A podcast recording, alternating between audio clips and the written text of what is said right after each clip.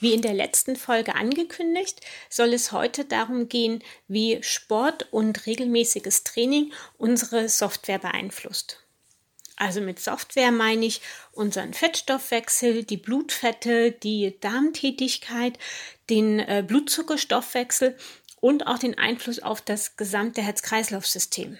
Also auf das Herz, den Blutdruck und die allgemeine Durchblutung. Und im Endeffekt auch auf das ganze Zusammenspiel vieler Strukturen in unserem Organismus. Beginnen wir mit dem Fettstoffwechsel. Der Fettstoffwechsel wird durch ein körperliches Training aktiviert, ähm, nicht nur beim Ausdauertraining, sondern auch beim Krafttraining. Die gespeicherten Kalorien aus den Fettzellen werden abgebaut und zum Aufbau der zunehmenden Muskelmasse verwertet. Ähm, hier bedeutet zunehmende Muskelmasse natürlich nicht gleich, dass man wie ein Bodybuilder aussieht. Auch ein normales, sozusagen moderates Krafttraining, was jeder von uns im Studio durchführt, führt zu einer Muskelmassezunahme. Somit nimmt der Körperfettanteil ab und die Muskelmasse nimmt zu. So kann man auch mit einem Krafttraining abnehmen, da ein kräftiger Muskel einen viel, viel aktiveren Stoffwechsel hat ähm, und mehr Kalorien damit verbrennt. Vor allem, wenn man Gelenkprobleme hat und Schwierigkeiten und Beschwerden bei Ausdauerbelastung bekommt, ist das Krafttraining eine hervorragende Möglichkeit, dennoch abzunehmen.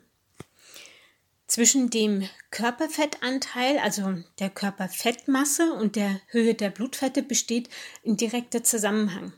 Wenn der Körperfettanteil durch das Krafttraining gesenkt wird, sinkt auch der Triglycerid und auch der Cholesterinspiegel im Blut. Studien zufolge lässt sich der Wert des HDL-Cholesterols, also des, wie man so sagt, guten Cholesterols, um etwa 5 bis 10 Prozent erhöhen und die Werte der Triglyceride um 30 bis 50 Prozent reduzieren.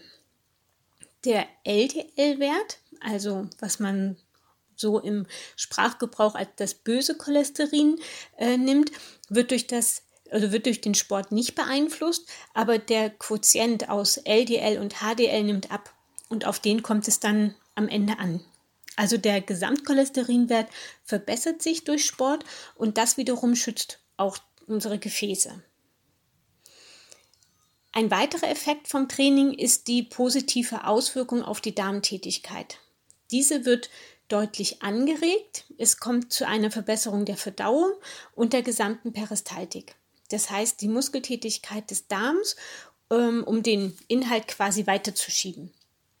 Diese Muskeltätigkeit kann nicht willkürlich gesteuert werden von uns. Nur über das zentrale Nervensystem und über Reflexe wird das gesteuert.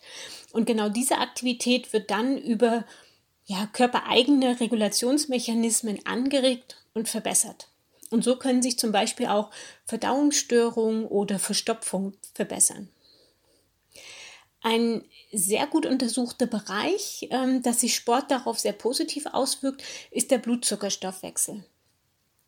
Bei einem gestörten Blutzuckerstoffwechsel, also angefangen von leicht erhöhtem Zuckerspiegel bis hin zum äh, Diabetes Typ 2, ist die Insulinempfindlichkeit der Zellen gestört. Also bei einer Insulinresistenz reagieren die Zellen schlechter auf das Hormon Insulin. Sie nehmen nicht so viel Zucker auf, wie sie eigentlich sollten. In der Folge steigt der Blutzucker, also der Zuckerspiegel im Blut. Das Training führt ähm, im Körper dann dazu, dass unter anderem diese reduzierte Insulinresistenz verbessert wird. Die Zellen reagieren wieder besser auf das Hormon Insulin. Und es kommt zu einer Verbesserung der Aufnahme des Zuckers, was sich im Blut befindet, also eine bessere Aufnahme in die Muskelzellen. Und dort soll es ja auch am Ende hin. Bei Diabetes Typ 2 Betroffenen führt das zu einer wesentlich Verbesser wesentlichen Verbesserung der Stoffwechsellage. Für Gesunde kann das auch eine gute Vorbeugung sein. Also Training steigert die Glukoseaufnahmefähigkeit des Organismus und wirkt der Entwicklung von äh, Diabetes Typ 2 entgegen. Und dann ähm, bleiben wir gleich beim Blut.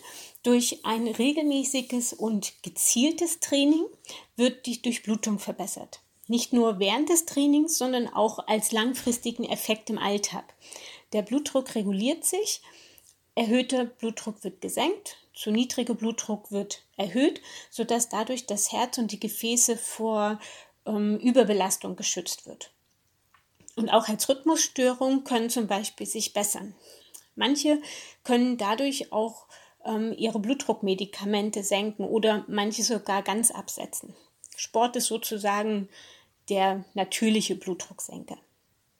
Die Erfahrung zeigt jedoch, dass Sport für viele nicht unbedingt die bequemste Alternative zu Tabletten sind. Also man muss wirklich dabei bleiben, dranbleiben und sich regelmäßig bewegen. Und Medikamente zu nehmen, ist da für manche Betroffene leider der wesentlich bequemere Weg. Auf einen Punkt möchte ich noch bei der Verbesserung der Software eingehen. Das ist der Effekt auf die Koordination der verschiedenen Systeme untereinander. Durch das Sporttreiben verbessert sich die gesamte Koordination in unserem Körper. Die Muskeln zum Beispiel, die an einer Bewegung beteiligt sind, arbeiten besser und effizienter zusammen. Das kann man äh, mit dem Tauziehen zum Beispiel vergleichen. Wenn zehn Teilnehmer an jeder Seite stehen, die vorher noch nie miteinander gearbeitet haben, äh, verschiedene Sprachen sprechen, und dann plötzlich gemeinsam am Tau ziehen sollen, dann zieht mal der eine, dann der andere. Jeder zieht für sich maximal, aber eben zu verschiedenen Zeitpunkten. Und je häufiger sie trainieren, eine gemeinsame Sprache finden und auf Kommando alle gemeinsam ziehen, desto größer ist die Kraftwirkung am Ende. Und so ist es auch bei den synergistischen Muskeln, also das sind die Muskeln, die bei einer Bewegung gemeinsam aktiv sind. Ähm, die nervale Ansteuerung der Muskulatur wird verbessert. Das ist das Kommando und die einzelnen Muskeln arbeiten besser und effektiver zusammen. Also bei Alltagsbelastungen müssen dann die einzelnen Muskeln auch nicht an ihr Limit gehen, da andere Muskeln sie einfach unterstützen. 2013 ähm, wurde im British Medical Journal auch eine Studie publiziert.